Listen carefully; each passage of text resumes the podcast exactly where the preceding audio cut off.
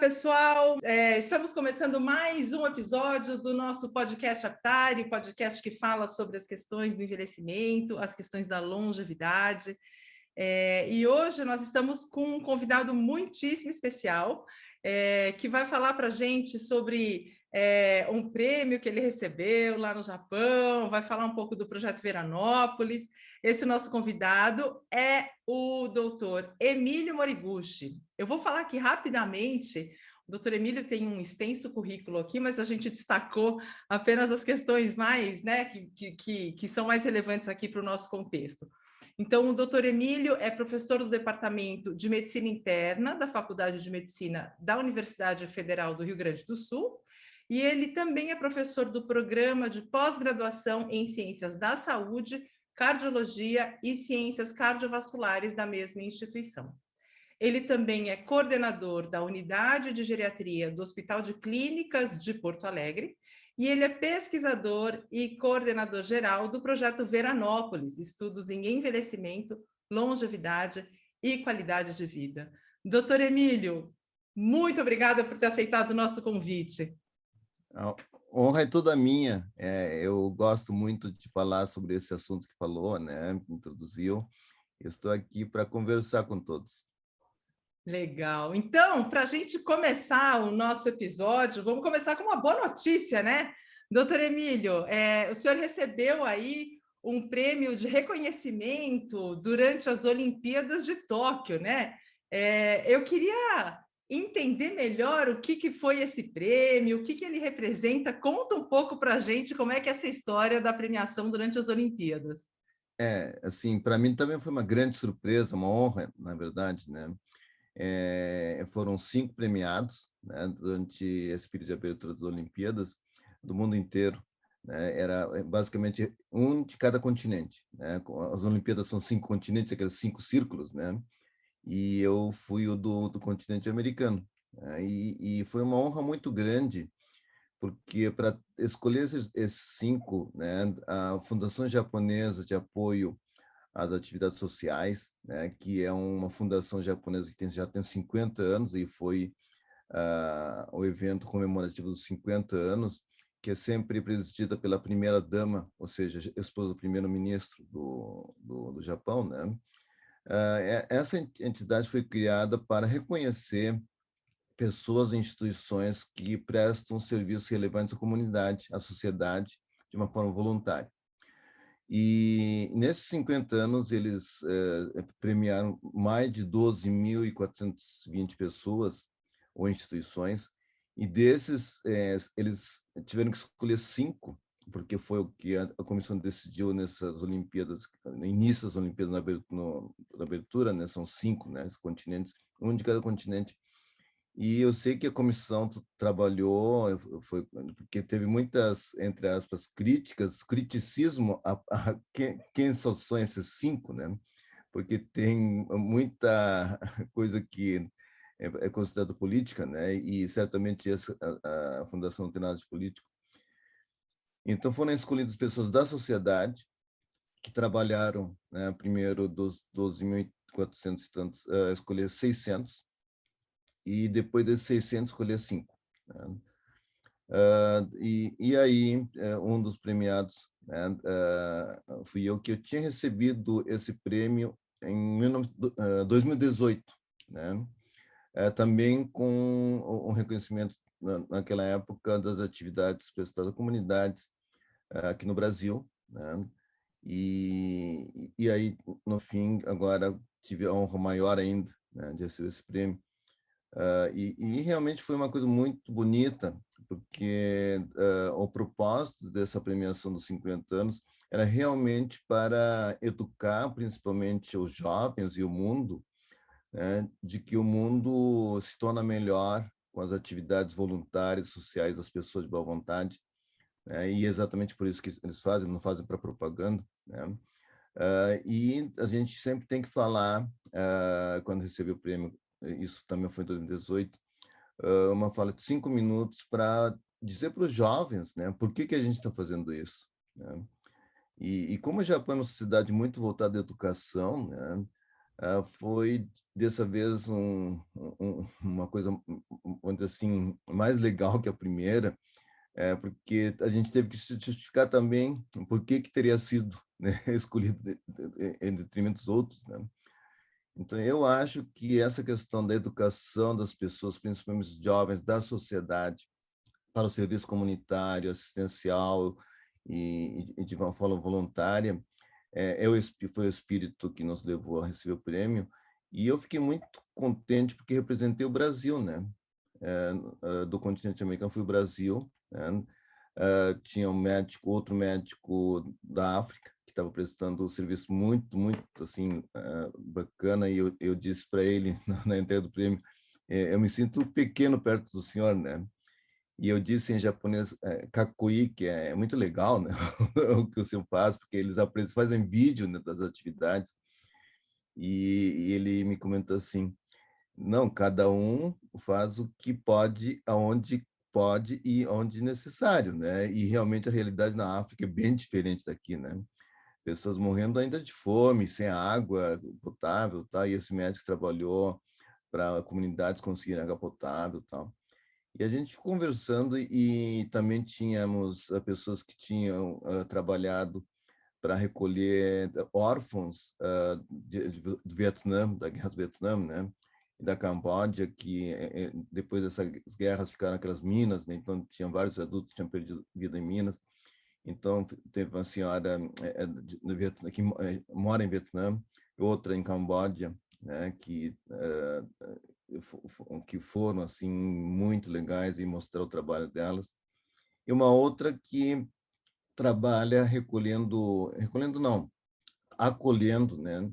Uh, mulheres ou meninas que foram assim uh, assim abandonadas pela família porque pela postura ou e, e, se sentindo desvalidos e estava tentando suicídio, né? Então é, é, tem um grupo muito legal que fica perambulando pelas cidades.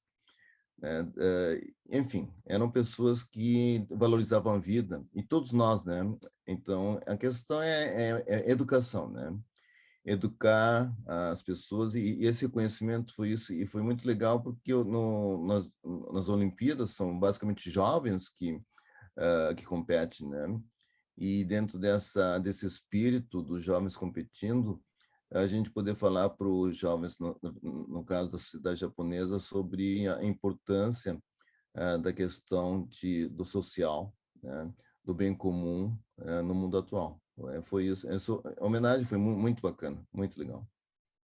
Puxa, que emocionante, doutor Emílio. Eu tô, eu tô aqui, assim, é, abismada com a, a, a, a, variedade dos projetos, né, que, que é, foram é, muito... escolhidos aí, né? Então, a gente está falando de meninas, a gente está falando de água, é, pobreza, a gente está falando de uma gama, né, de, de causas aí que foram representadas durante as Olimpíadas em Tóquio, né? Então, isso, isso é muito interessante.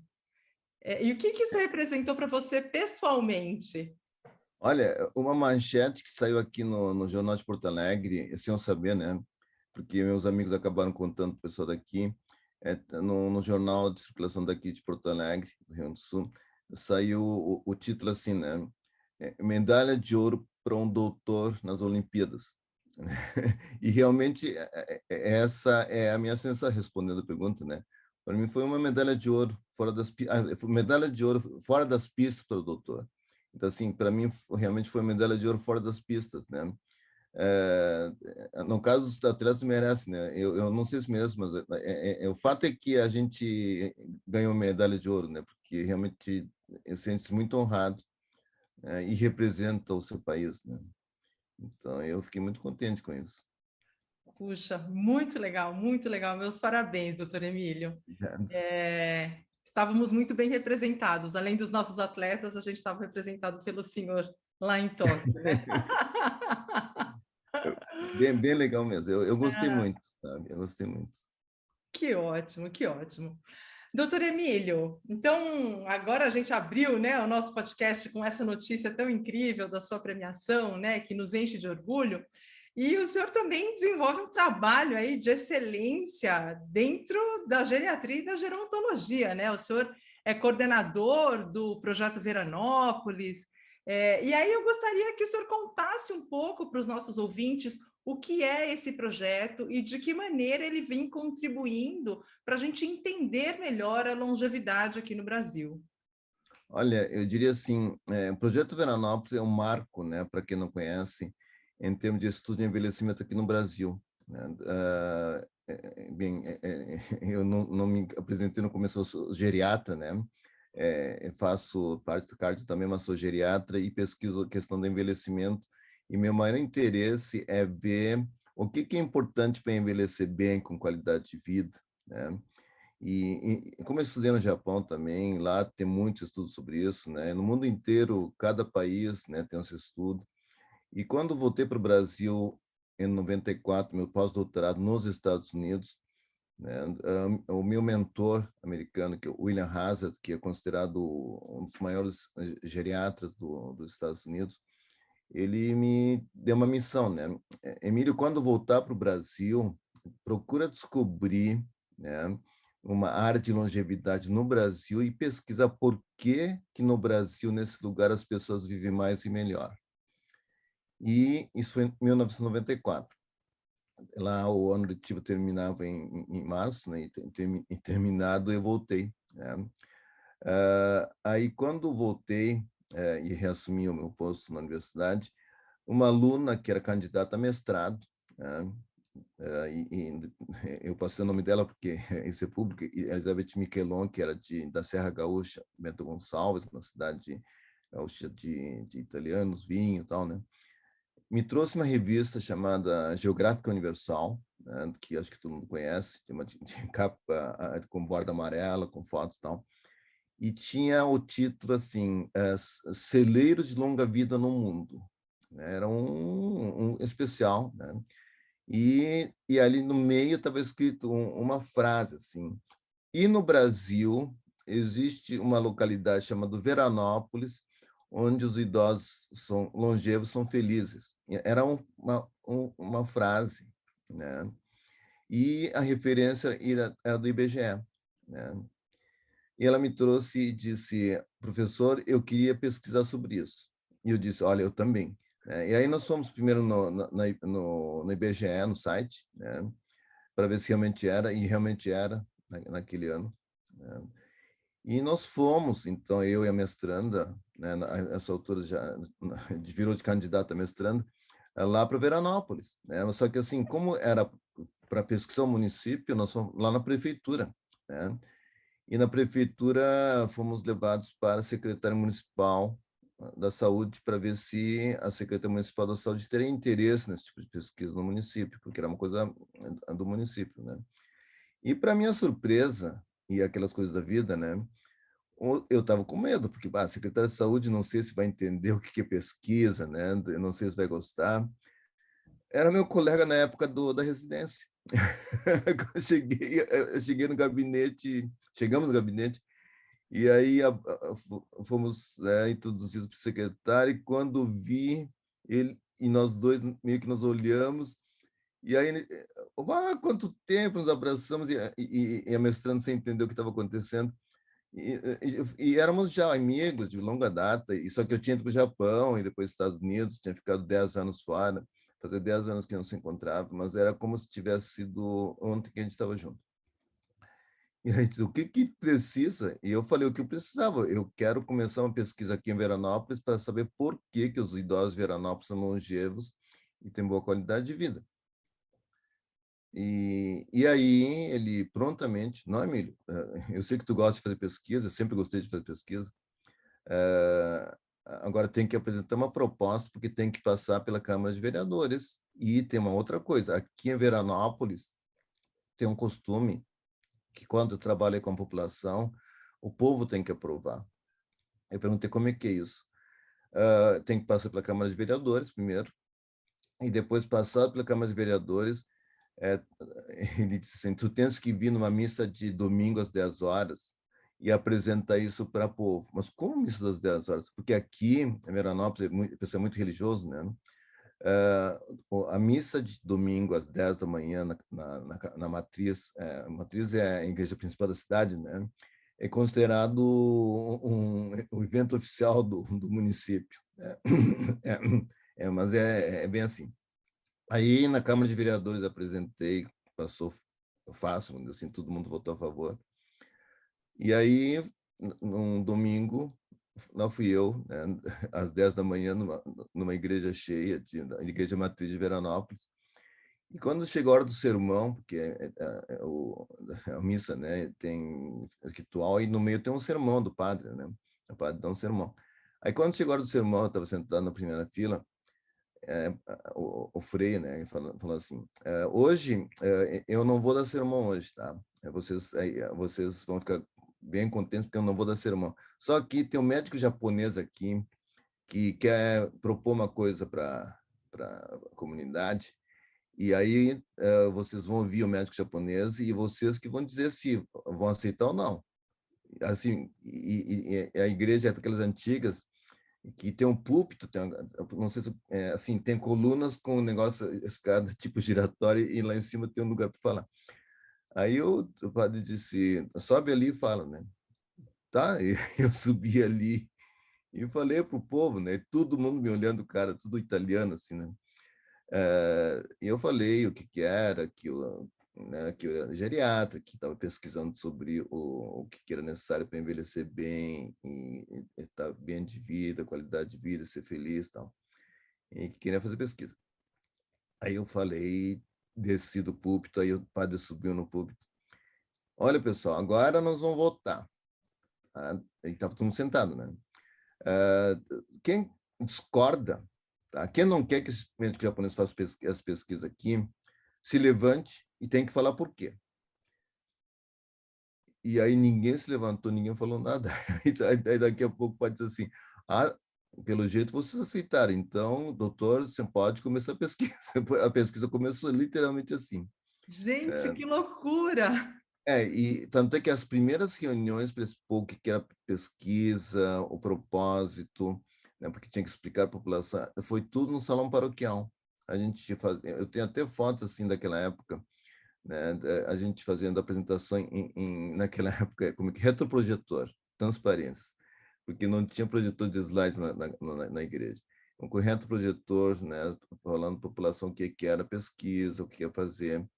E começamos em 94 mesmo. Né? Me lembro que o, o, o, processo foi rápido, assim, porque a gente fez a proposta tipo abril, maio, né? E eu me lembro que nós subimos nas férias de julho, porque tinha que ficar, pelos nossos cálculos, um mês quase, eh, morando lá para fazer esse levantamento, porque a gente ia acompanhar os idosos eh, numa pesquisa bem assim de comportamental. A gente marcava com cada idoso, cada família, né? Uh, assim, o, acompanhamento do idoso e idosa o dia inteiro, ou seja, a gente a, a, a, chegava, né, abordava o idoso no momento que acordava uh, e anotava todo o estilo de vida. Uh, na hora da refeição a gente ficava junto e recolhia o que eles comiam, a mesma coisa que eles comiam, botava num, num pote, né? Então, assim, se eles bebiam um copo de vinho, a gente pegava o copo de vinho, botava no, no frasco, se comiam um pedaço de queijo, de salame, e foi fazendo isso e acompanhava atividade física. E aí a gente tinha uma escala, né, do chamada escala de, de atividade física rural de Rancho Bernardo, porque eles são meio rurais assim, e anotava os pontos para ver de quantidade de atividade física, se cesteava, quanto tempo cesteava, que tipo de atividade fazia, né?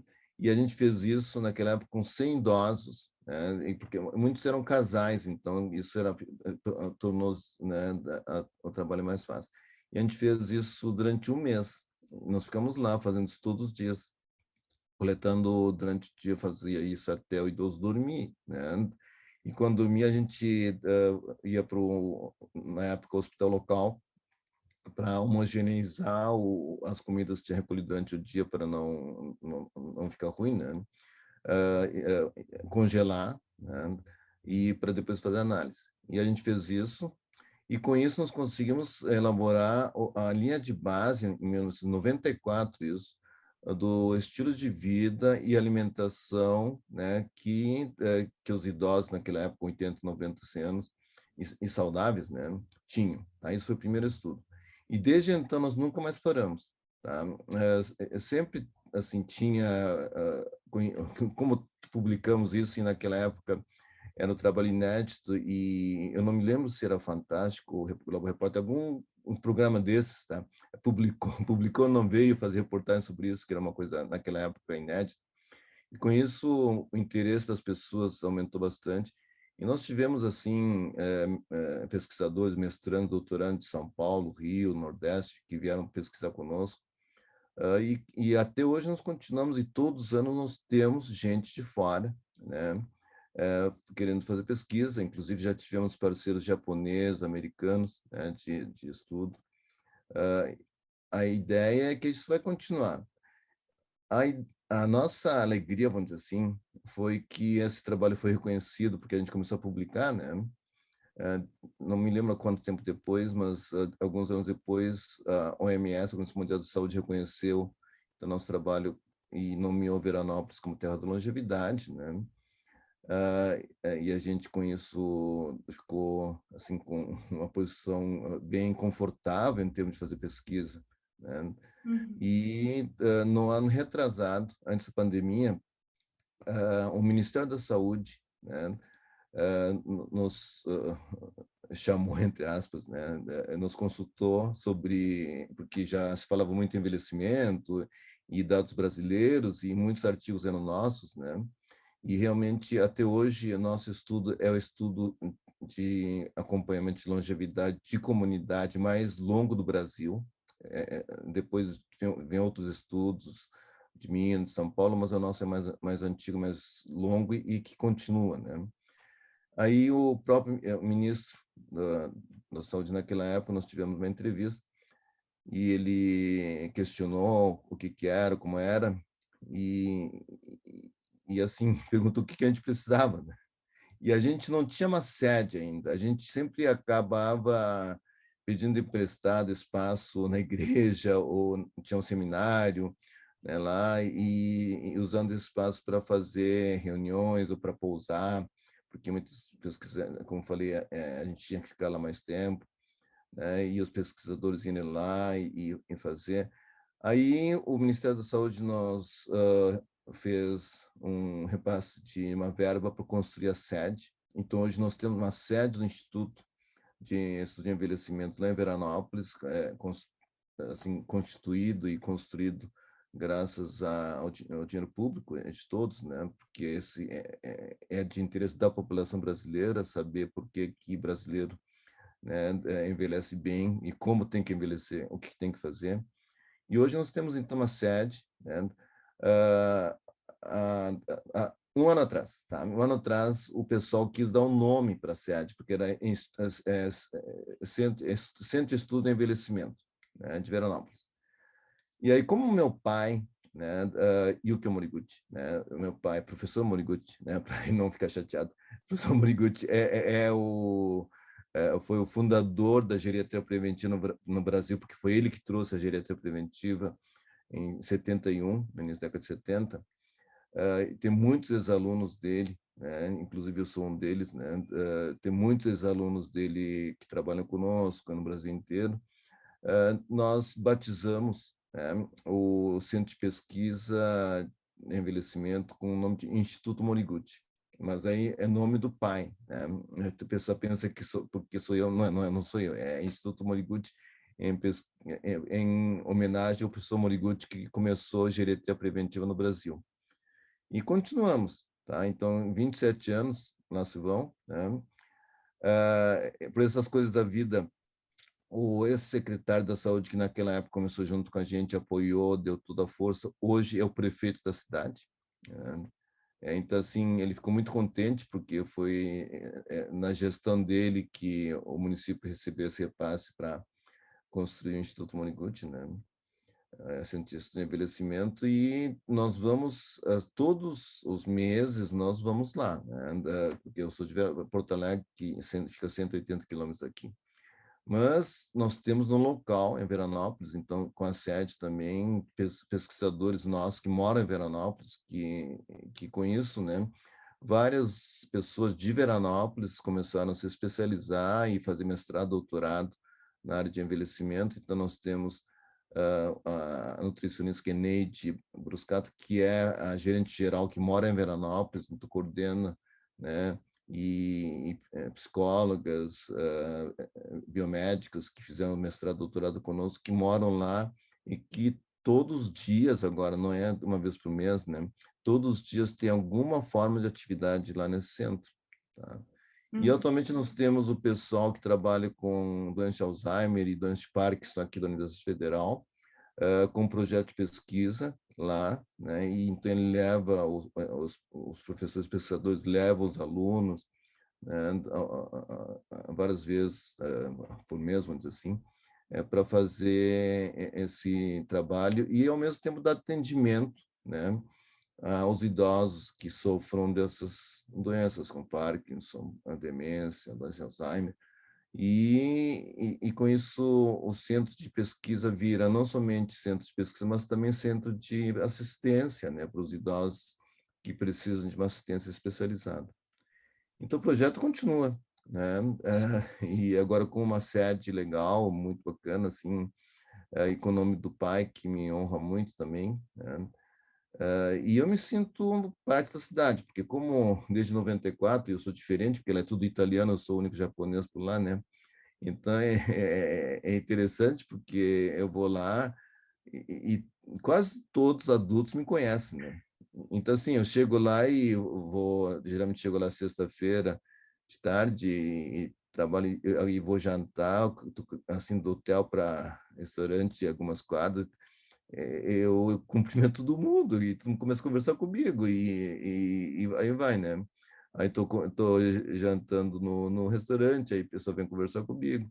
Me sinto muito em casa, muito, muito em casa. E é, é graças à pesquisa sobre envelhecimento. Puxa vida, muito interessante. É, doutor Emílio, puxa, é, o estudo já, a, o projeto Veranópolis já tem 27 anos, eu imagino que vocês tenham feito muitas descobertas, enfim, muitas pesquisas nasceram daí. É, será que o senhor poderia destacar alguns achados que o senhor acha que, que, que foram surpreendentes ou que, que vocês não estavam esperando, que seja de interesse dos nossos, dos nossos ouvintes? É, os, os, os, achados que, que foram mais relevantes nesses 27 anos aí de, de Projeto Veranópolis? Muito assim, é, é, eu diria assim, são achados legais, mas assim, hoje em dia bem conhecidos, né? Porque ah, ninguém descobre ah, coisas importantes sozinho, né? Então, assim, uma das coisas que ultimamente eu tenho chamado bastante atenção, e isso foi dado também no nosso projeto de pesquisa, a gente sempre soube que né, a alimentação saudável, atividade física, uh, né, uh, repouso adequado, estilo de vida saudável é importante, né? E, e, e, foi o que o primeiro estudo, em 94, já mostrou, né? Que idosos que praticam mais atividade física, se alimentar mais de uma forma mais saudável, tinha uma longevidade né, maior e melhor.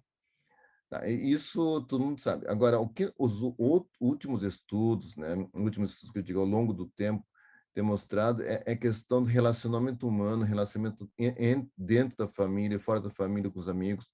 Porque em 99, um grupo de pediatras, veja só como é que são as coisas, né? Nós começamos em 94, tá? Em 99, uh, um grupo de pediatras me procurou, né, uh, no, no projeto Veranópolis, dizendo assim, olha, professor, eh, nós sabemos que você estuda o extremo oposto, né? Os idosos, nós somos pediatras, né?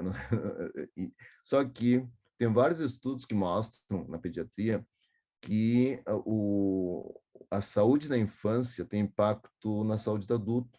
E eu sabia porque já tinha vários estudos que a gente já tinha lido, por exemplo, peso ao nascimento, estilo de vida da mãe antes da criança nascer, né?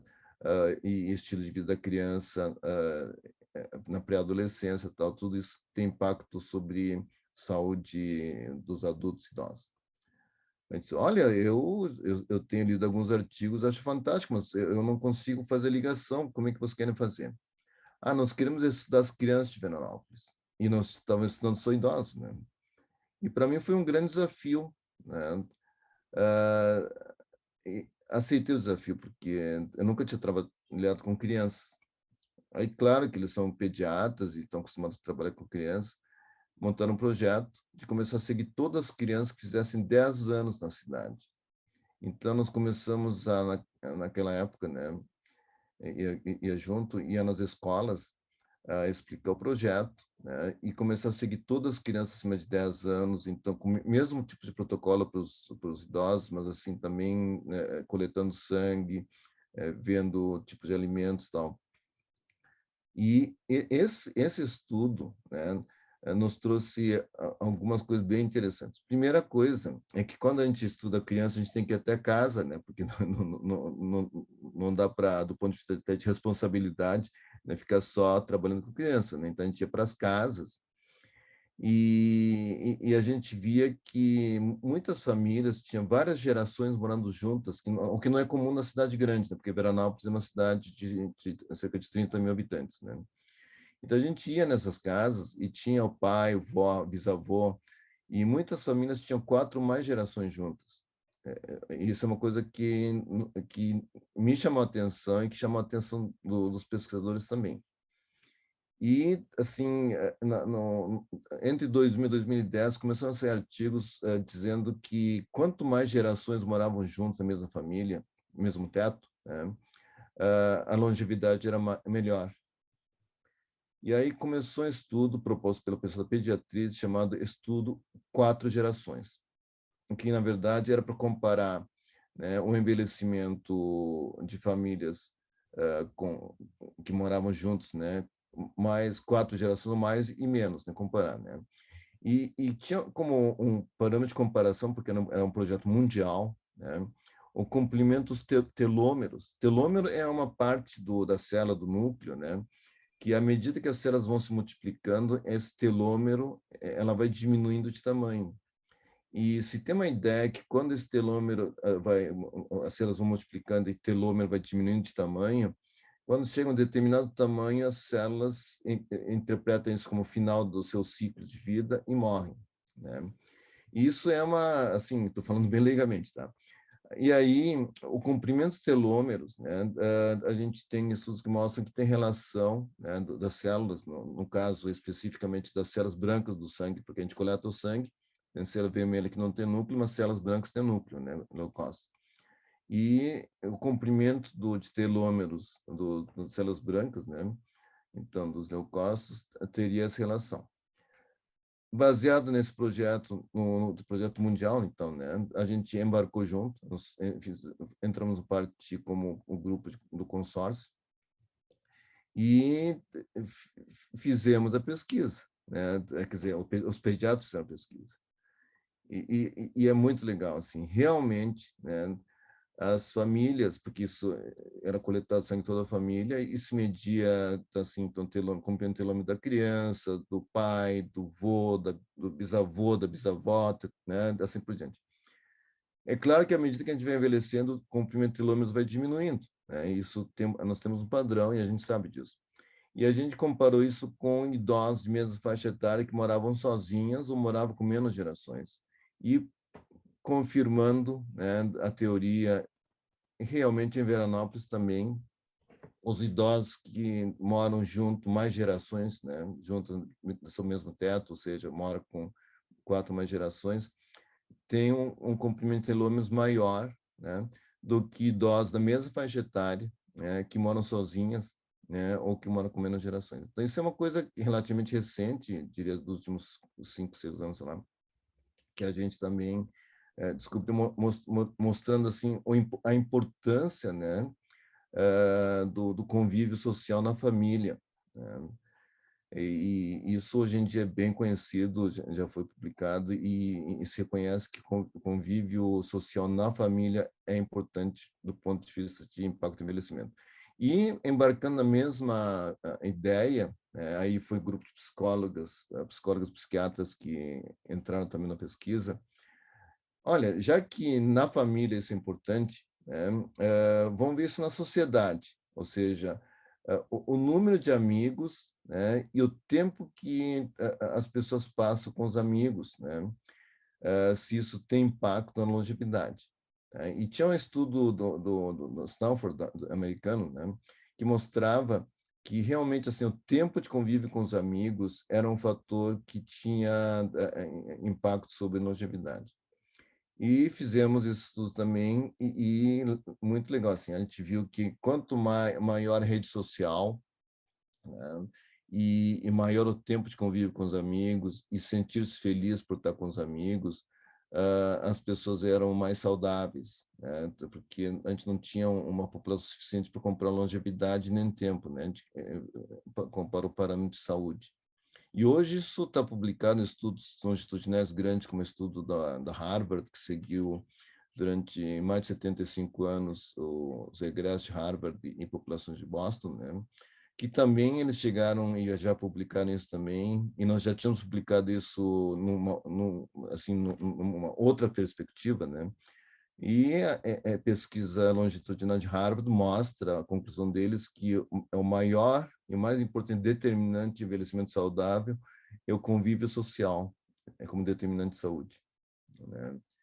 Então, assim, são coisas que não são exatamente estilos de vida saudável, nem alimentação, nem atividade física, tá? Que as pessoas né, sabem que é importante e continua sendo importante mas que o estudo Veranópolis foi mostrando e também os outros estudos né, do, de segmento de longevidade no mundo foram mostrando que é a questão do convívio social, né, não somente em casa, né, mas uh, no, no, dia a dia na sociedade, número de amigos, tempo com amigos, número de gerações que moram juntas, como sendo até do ponto de vista de peso, vamos dizer assim, né, do peso é, eu sou especialista em colesterol, tá? Da parte de cardiologia.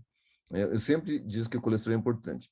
E aí, claro que sempre tem gente que começa a é, questionar, né?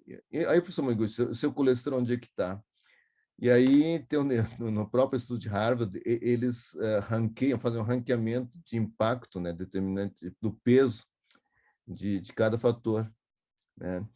E para minha ingrata surpresa, né? O colesterol está lá embaixo. O colesterol está lá embaixo. É, é, então, assim, é claro que continua sendo, tendo algum impacto, tá? Ter colesterol bom. Inclusive, o pesquisador, o coordenador do, do, do pesquisa de Harvard, ele fala no, na apresentação do seu trabalho que ele também achava que o nível de colesterol aos 50 anos era um determinante importante para longevidade mas que, infelizmente, ele tinha que né, reconhecer que o nível de colesterol aos 50 anos não era o fator mais importante, mas sim o número de amigos aos 50 anos.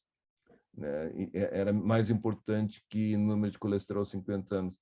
E é mais ou menos isso também que a gente viu. Tá? Então, assim, uhum. eu não quero dizer que as coisas clássicas, como pressão alta, né, não fumar, ah, ah, assim, ter colesterol bom, é, é, não é que deixou de ser importante, tá? Isso continua sendo importante, mas tem coisas mais importantes do que isso, né? Hum. Que é, é sentir-se bem, ter amigos, né? E, e, e, acho que essa questão de ter muitos amigos no sentido de estar sempre com alguém para poder contar quando está com dificuldade, todo mundo com dificuldade, né? É, é um fator importante para envelhecer bem. E hoje todo mundo sabe disso. Uhum, uhum. Doutor Emílio, é, dessas, desses achados que o senhor comentou, tem duas perguntas que se desdobram aí. A importância da, das relações sociais, da relação familiar e da relação com amigos. Então, a minha primeira pergunta é: como é que ficou isso durante a pandemia? Vocês chegaram a fazer alguma coisa nesse sentido para observar como é que isso mudou durante a pandemia, se a gente perdeu é, anos de vida aí com essa pandemia, como é que ficou, por que as pessoas estavam num distanciamento social, então elas não podiam se encontrar na padaria, elas não podiam se encontrar na praça para conversar, então havia esse distanciamento. E a minha segunda pergunta, ainda em relação a isso, é: quando a gente fala de relações sociais, as redes sociais também contam ou não? A gente está falando de relações sociais presenciais, é você estar junto com seus amigos ou você trocar uma mensagem de WhatsApp, você ter sempre alguém com quem você possa é, falar, puxa, olha, você viu esse meme no Facebook, você viu aquela postagem no Instagram? Então, assim, as relações nas redes sociais também contam quando a gente fala é, da, elas se incluem né, nessa, nessa coisa do, dos relacionamentos sociais? Olha, duas boas perguntas, tá? A, a, primeira pergunta, nós estamos pesquisando e, infelizmente, a resposta provavelmente é sim, teve impacto, né? Uh, porque os idosos, pelo, pelo menos de Veranópolis, são muito sociáveis, né? E sempre estão juntos, se encontrando, fazendo, se as, as, as, nonas que a gente chama vovozinhas, né? fazendo tricô junto, uh, ou se são os nonos jogando truco, que é um jogo de cartas que os italianos adoram, jogando junto, né? Uh, e, e, com um pouquinho do, do, vinho junto ali, né? Ou da grapa, que é um, é um destilado do vinho e tal. E, e, e eles estavam sempre juntos e essas mesas hoje estão vazias, porque é, a prefeitura colocou mesas nos locais assim públicos e, e até onde tem cobertura para dia de frio e sempre tinha gente, e agora a gente vai lá desde ano passado, não tem ninguém, porque isso está é, tá proibido, né? Inclusive tem fitas é, coladas ali, para ninguém sentar ali. Então, assim, uh, além de nós termos perdido muitos idosos no início da pandemia, porque agora mudou um pouco o perfil, uh, pela infecção de Covid, né? É, é, nós temos observado, agora que as consultas estão voltando, né, é, a gente fazia já consulta virtual, mas agora, aos poucos, está voltando consultas presenciais. Né? muitos idosos deprimidos, né? isso já, a gente já tinha percebido isso, porque antes tinha reuniões semanais ou mais que uma vez por semana com amigos, né, e não podiam. Uh, tinha várias uh, nonas que iam uh, todos os dias para missa, não tanto pela missa, mas para poder conversar com as amigas depois da missa. E tudo isso teve que ser interrompido nesse ano e meio. Né? Então, aí a gente viu a saúde desse pessoal decair de uma forma muito importante, né? porque não é só o número de anos, né? mas a qualidade de vida, né? Então, assim, sem sombra de dúvida, a, a depressão aumentou, porque nós tivemos que, assim, começar com muitos antidepressivos para muitos idosos, né? Porque a gente não podia dizer que pode se encontrar, né? não, podia encontrar, né? Uh, e, e muitos idosos deixaram de fazer contato. Né? Isso nos preocupa, né? Porque não sei se morreram ou se estão tão deprimidos que não conseguem fazer contato, né?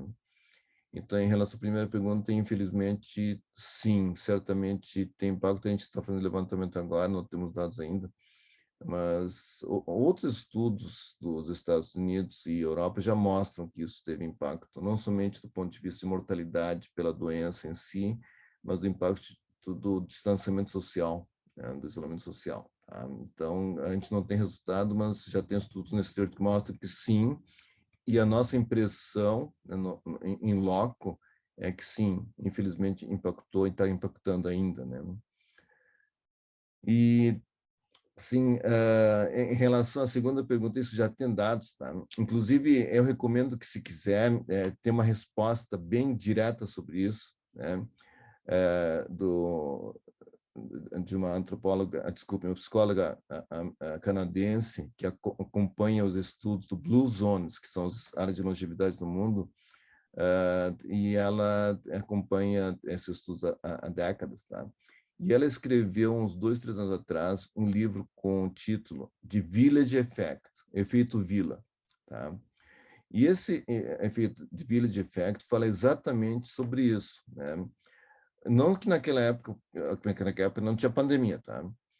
Mas uh, já dois, três anos atrás, né, a, o, a mídia, como é que é, celular, né, proliferava e os idosos muitas vezes não conseguiam acompanhar, né? Uh, e, e, e, essa psicóloga uh, começou né, a focar em algumas cidades na, na, na Sicília, tá? algumas vilas na Sicília, pequenas, onde tinha pessoas longevas, muito felizes, né? E ela, eu não sei se ela chegou a migrar, mas ela adorava essas, eh, eh, essas vilas em Sicília e ela passou eh, muito tempo morando lá e observando esses idosos. Tá? E esse village, esse livro Village Effect, né? depois se quiser posso mandar referência, ela fala sobre uh, o impacto né, desse estilo de vida de vilas pequenas, onde as pessoas se encontram, conversam na esquina, conversam na frente de casa, conversam no quintal, conversam no barzinho, né, que é o que falou mais ou menos da conversa na padaria, né, Uh, e, uh, e, a entrada, a invasão né, dos celulares que com seu WhatsApps, uh, e lá tem outro que é Line, né, que o pessoal começa a trocar a conversa direta por mensagens, até dentro da mesma casa. Né? E isso é uma coisa que acho que não é só na Itália, acho que é no mundo inteiro. Né? Então, ela faz uma comparação, e esse estudo é, é, faz parte do Blue Zones, né? mostrando que a, a, a, troca, a substituição do, do contato físico né? Por tempo de tela, né? é, é, o, o, termo que eles usam, que, que ela usa no livro, né? Screen time, né? o people time, ou seja, tempo da tela versus tempo de pessoa. Né? People time é, é, é pessoa se encontrando. Né? É, é, é, teve, tem impacto, né? diminui qualidade de vida, diminui o perfil de saúde, diminui a mobilidade, os idosos ficam com sarco, diminuição do músculo, desculpe, sarcopenia é um termo técnico, mas uh, os idosos que acabam aderindo a tempo de tela por mais tempo, isso é proporcional. Quanto mais tempo de tela os idosos têm, eles têm mais perda de massa muscular, porque não se mexe, porque pelo menos para encontrar tinha que sair de casa. E, e essa vila na Sardenha é cheia de lombas e descidas, subidas, né, escadas, porque não tem muitas ruas, é, aquelas cidades antigas, né. Uh, e, e o perfil de saúde declinou com o aumento de tempo de tela, tá? E esse Village Effect é um livro que fala sobre isso, é que ela teme que o screen time, quer dizer, o, o, tempo de tela pode acabar impactando de forma negativa no envelhecimento saudável das pessoas. Né? Então, assim, isso a gente não tem esse estudo, claro, em Veranópolis, porque a gente não tem também uh, N suficiente, número suficiente, mas é, é, um livro que vale a pena ler, porque eu li até mais que uma vez, porque achei muito interessante esse Village Effect, efeito vila. E Veranópolis é uma vila, né?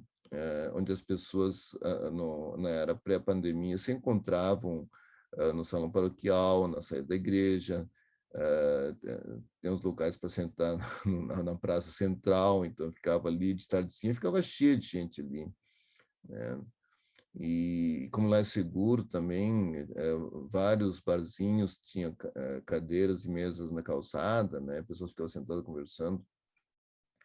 Agora não tem isso, né? Então pessoas e, e eu também sinto isso porque com esse isolamento a gente certamente eu, tive já que trocar de, de celular do ano passado para cá porque a gente usa tanto o celular, né? E fica recarregando várias vezes por dia, então a bateria fica ruim.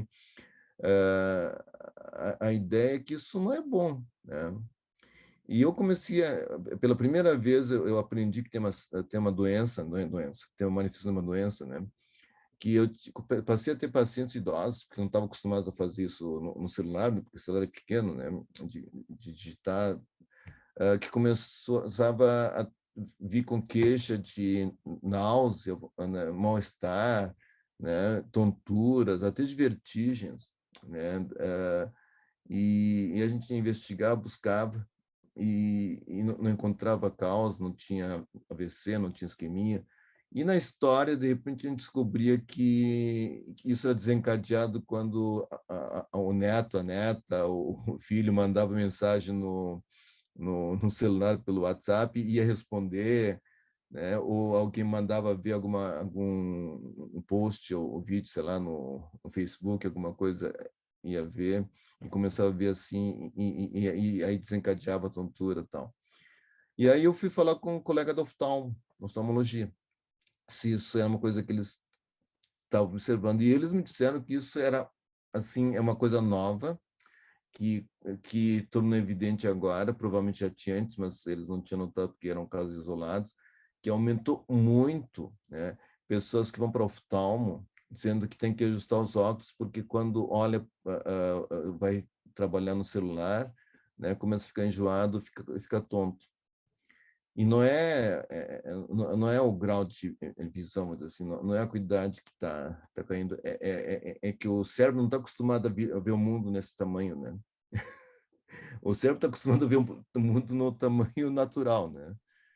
E, e o cérebro diz que reage e tem muita gente que hoje em dia a recomendação que esses oftalmos têm que dar é diminuir o tempo de tela e aumentar o tempo de olhar para o infinito, entre aspas, né? olhar a paisagem, né? e, e, e, não adianta ficar tomando remédio, né? uh, porque isso só piora. Né? Então, assim, é, é, é, bem interessante esse negócio de tempo de tela e tempo de pessoa, entre aspas, né? Uhum. Eu, eu já tinha lido antes disso, nesse estudo de Stanford que eu comentei, uh, que eles também fizeram uma corte lá em Stanford, né, de, de, estudantes, né, estudantes do, do Stanford, tá? uh, em termos de qualidade de vida. Né?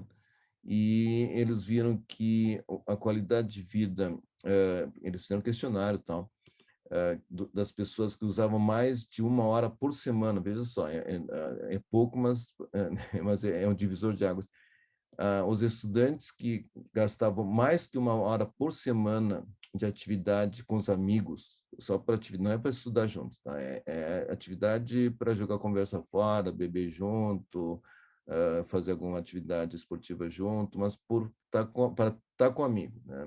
não por esporte, nem por, nem por outro motivo, é para estar tá com amigo. Tinha uma saúde melhor né, do que as pessoas que tinham menos de uma hora por semana de companhia de amigos, e também fizeram tempo de tela. Agora não me lembro o tempo, tá? Mas uh, uh, porque uh, tem um diz não, eu não sei como se faz isso, mas tem um, uma forma dentro de cada celular de ver quanto tempo a pessoa ficou usando a tela, né? E eles fizeram então né, um estudo com autorização dos próprios estudantes, o tempo que cada estudante ficava no celular que fica registrado, né? E fizeram estudo e viram que os jovens estudantes que tinham mais tempo de tela tinham saúde pior dos que tinham menos tempo de tela. Né? Isso jovens, né? Então, imagina isso vai acumulando. Né? Então, são várias pesquisas nessa área que falou de tempo de tela e tempo de pessoa que eu acho que a gente tem que revisar, porque é, tem cada vez mais celulares mais inteligentes, entre aspas, né? É, e, e, isso pode mudar o perfil de saúde. Né. Uhum, uhum. Inclusive, até eu estava comentando outro dia, porque antes eu sabia, quando era telefone discado, o número de telefone de quase todos os meus amigos. Né? Eu, eu, eu, ó, vou ligar para o fulano de tal e a gente ligava. Né? E hoje, se me pergunta o número do meu pai, que eu ligo seguido, às vezes eu tenho que pensar, hum, sabe? É, porque vai num toque, né? Bota pai né? e já liga, né? E, e pior foi quando me perguntam o telefone de casa, né? telefone de casa, aí tem que, desculpa, só um momentinho, aí tem que buscar no celular, porque a gente não, não liga, porque quando vai ligar para casa, bota casa, né? E, então, é, é impressionante, isso pode estar atrofiando algumas áreas importantes do cérebro, né? Uh, que depois pode ser importante, e a gente tem que se dar conta que essas comodidades vão surgindo e, e sem perceber a gente vai entrando nisso. E essa psicóloga é bem clara, assim, o tempo de tela é uma coisa danosa para nossa saúde, né, sabe? Então, a gente tem que cuidar. Uhum, uhum. Nossa, doutor Emílio, muito interessante tudo isso que o senhor está falando. É, o senhor mencionou a, a coisa das blusons, né? É, e, e quando a gente pensa nas Blue Zones, é, a gente é, geralmente tem aquela imagem da, de um lugar mais isolado, né? São ilhas, então o ritmo de vida é muito mais lento, você tem tempo para tirar uma cesta, tem todo um, um, um ritmo que é muito mais lento do que a gente vive nos grandes centros urbanos, né? Então, assim, é, será que, que a gente só vai ter é, essa longevidade com qualidade se a gente estiver num lugar bem remoto, sem acesso à tecnologia? Porque é impossível a gente reproduzir é, esses hábitos que se vivem nas Blue Zones numa cidade como São Paulo, por exemplo. Não dá para eu viver com a minha mãe, minha avó e minha bisavó dentro de um apartamento de 75 metros quadrados percebe? Não dá para tirar uma siesta das três às quatro, porque senão cai o mundo. Então, como é que a gente consegue conciliar todos esses hábitos que a gente observa em cidades como Veranópolis, por exemplo, e traz para a nossa realidade nos grandes centros urbanos, em que as relações de trabalho, as relações familiares, é tudo diferente, né? O ritmo que a gente vive é muito diferente, a forma como a gente se relaciona até com a comida, né? A gente está comendo, mas está assistindo o jornal, a gente não está conversando com um amigo. Então, como é que a gente faz isso? Olha, essa pergunta eu recebo quase todas as semanas, tá? E eu respondo sempre, né? Mas é, é, eu criei uma sigla, tá? Para responder essa pergunta. Para responder essa pergunta, o segredo é MVP. Sabe o que é MVP? MVP é método de viração própria, tá? Cada um tem que se virar como pode, tá? Não, não, estou falando sério, tá? O, o, segredo é MVP, método de viração própria. Cada um tem que se virar como pode, né? Eu, eu moro em Porto Alegre, deve ser um pouco melhor que São Paulo, mas não, não muito melhor, né? Uh, assim, é, e eu dou alguns exemplos, né? Eu gosto muito de encontrar com amigos. Né? Agora não dá, mas agora aos poucos a gente está retomando, né? E eu sempre fui chefe escoteiro, tá? E, e, eu tenho muitos bons amigos, desde jovem, continuo até hoje juntos, né? Eu já estou mais de 60 anos, né? E, assim, amigos que a gente acampava junto desde, desde guri. Uh, e, e, eu tenho, né, no, no, na minha vida, o fim de semana, sábado, é dedicado ao escotismo, que é uma atividade voluntária, tá? Então, eu não aceito nenhuma atividade sábados me convidam para palestra, para congresso, para não sei o que, tal, sábado, e, e, e, e, o meu, minha agenda sábado está fechada, está escuteiro, escrito escoteiros, tá? Porque eu adoro encontrar com meus amigos, né? Isso desde antes da pandemia, agora, agora estamos retomando, mas ainda não, não, não pleno, né?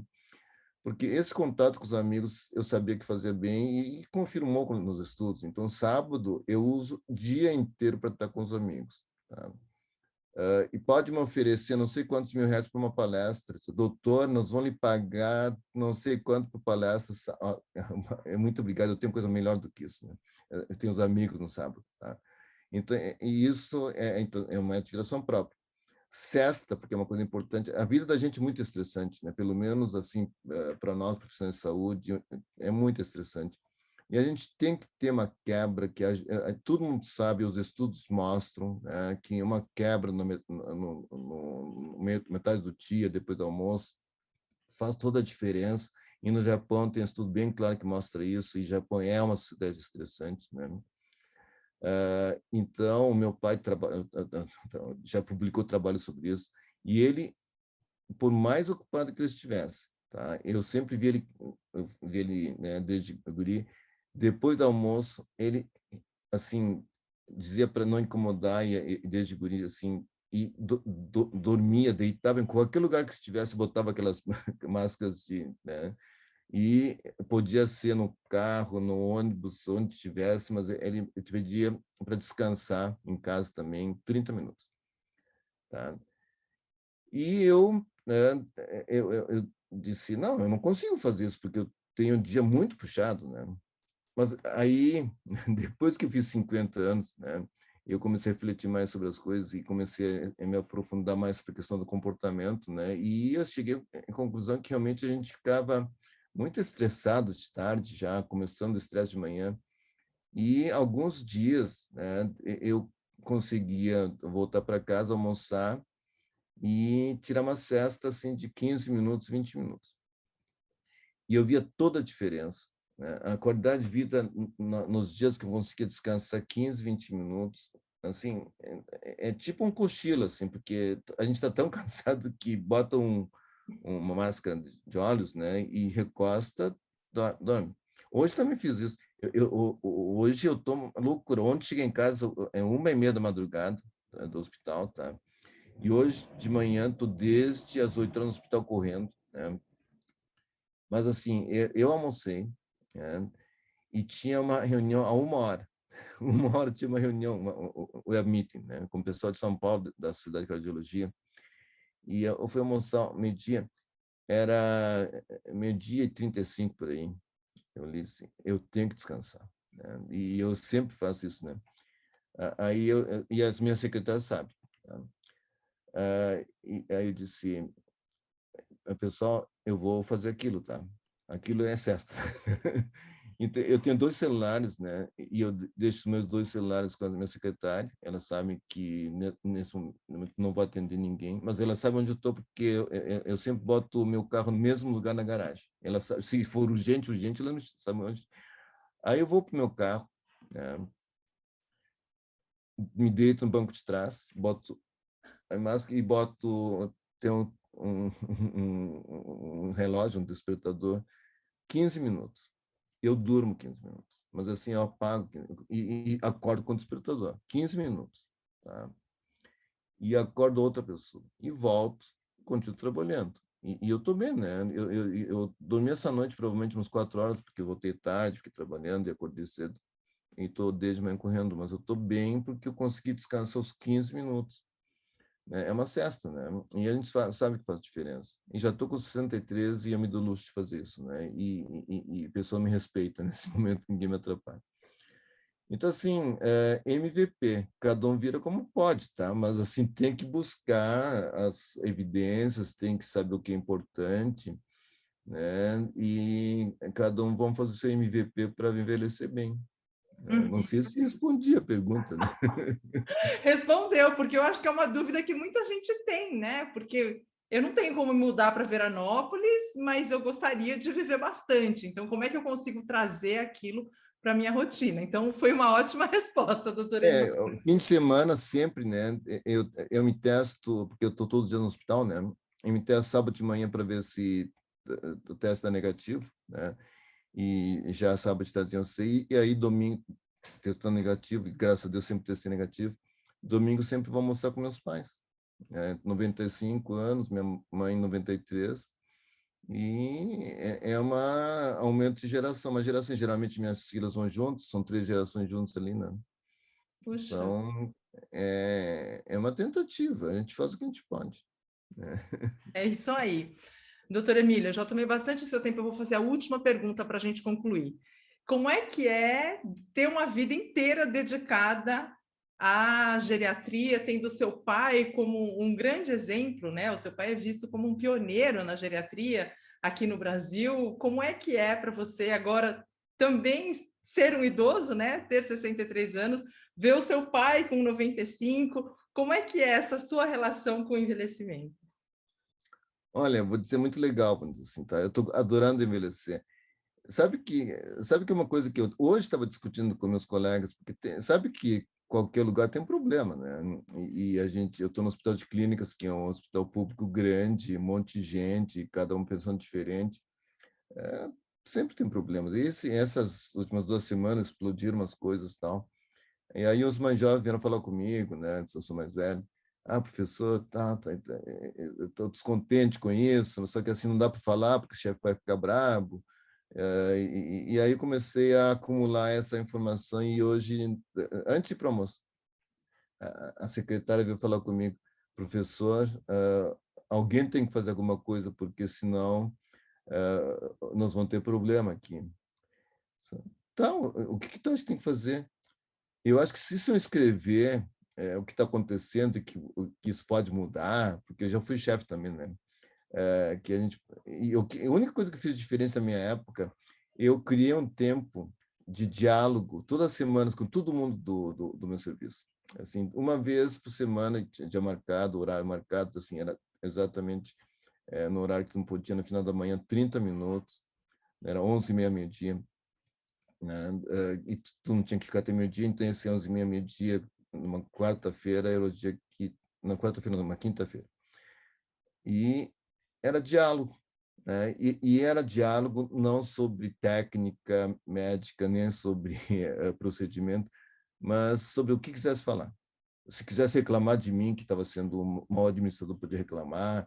Uh, se não estava gostando que alguém estava né, fazendo alguma coisa, é, que podia reclamar até do, do, do, do, do penteado da, da secretária, que, que, né, e podia qualquer coisa. E a gente começou a fazer isso durante quatro anos que fui chefe, né? E foi a melhor coisa que a gente fez, porque nós nesse dia, todo mundo sabia que não ia, não ia ter nenhuma cobrança, é uma coisa nossa, né? E, e, a gente podia falar qualquer coisa, e era proibido, e, e uma, a gente tinha uma combinação. O que foi tratado aqui não sai daqui. Fica aqui, morre aqui. Né? Então, assim, ninguém ficava fofocando. E aquilo foi a melhor coisa, é diálogo, né? É um dos segredos da longevidade, é falar com os amigos, tudo, né? E eu já usei isso, né? Então tá, então eu disse, pessoal, tá bom, eu vou falar, porque eu sou mais velho e não tenho, eu não tenho, eu não quero, não quero mais nenhum título, né? Não quero mais nenhuma posição e, e, e não vai me diminuir nada eu falar a verdade, né? Então pode deixar que eu falo. Aí eu já fico muito contente, tal, e vou ter que fazer um texto agora depois para falar isso, acho que na segunda-feira. Mas acho que ficar velho é uma coisa boa, né? De, de aprender a envelhecer com meu pai. Né? E ele sempre foi assim. Ele sempre deixou a gente fazer as coisas, mas quando tinha coisa para corrigir, ele nos falava, né? Olha, meu filho, acho que é melhor fazer assim, né? E ele sempre deu bom exemplo, estilo de vida saudável, que nesse negócio da cesta, né? sempre caminhou, é, alimentação saudável, nunca foi obeso, tal. É, sempre tratou muito bem as pessoas, sempre teve um relacionamento muito bom. Então, assim, acho que a, a, a minha, vamos dizer assim, o meu privilégio, né, a minha alegria é poder envelhecer bem, graças aos bons exemplos como do pai, né, e também dos outros pesquisadores na área de envelhecimento que a gente pode, hoje em dia, consegue ler, aprender, né, e poder viver a sua vida sem ter muita vergonha, né, porque a gente tem muita vergonha, né, muitas vergonhas quando é jovem, né, ah, o que o outro vai pensar, né? E quando a gente é velho, a gente tem menos vergonha, né? Porque não, precisa ter tanto, porque já sou velho mesmo, né? Eu não vou perder, né? De repente, quando é novo, tem muito medo de errar, tal, né? Eu não tenho mais medo de errar porque eu já sei que errar é natural, é normal, né? Não, não pode repetir o erro, mas a gente pode errar. Então acho que o que eu, eu tenho, posso dizer que com o exemplo do pai, né? De eu estar envelhecendo também que o mais importante é a gente, cada um envelhecer no seu estilo, né, aprendendo com pessoas boas, né, que a gente confia, o que é importante, e, e, e dar valor a, a, a, ao seu coração, sua alma, né, em, em japonês chama kokoro, que é, é, é, é, é se cuidar, né, é se cuidar, né, e também ajudar os outros, né, e acho que isso é o segredo, se também com todos, né, e, e falar de coisas boas, como a gente está falando aqui. Doutor Emílio, puxa, que final sensacional para essa entrevista, que privilégio poder ouvir todo esse conhecimento, todas as suas experiências.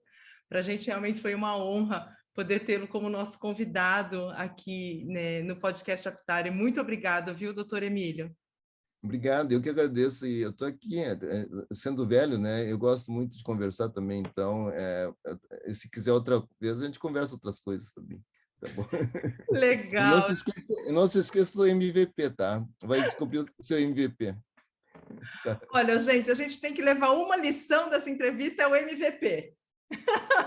Método de viração própria para envelhecer bem. Tá? É isso aí. Bom, pessoal, eu agradeço muito é, a audiência de vocês. É uma delícia poder entrevistar pessoas tão incríveis como o doutor Emílio e divulgar essas coisas é, que ele anda fazendo aí em Veranópolis em prol do envelhecimento. Então, é, quero agradecer mais uma vez o interesse que vocês têm no nosso podcast fica aí que na semana que vem tem mais. Obrigada, gente. Tchau, tchau.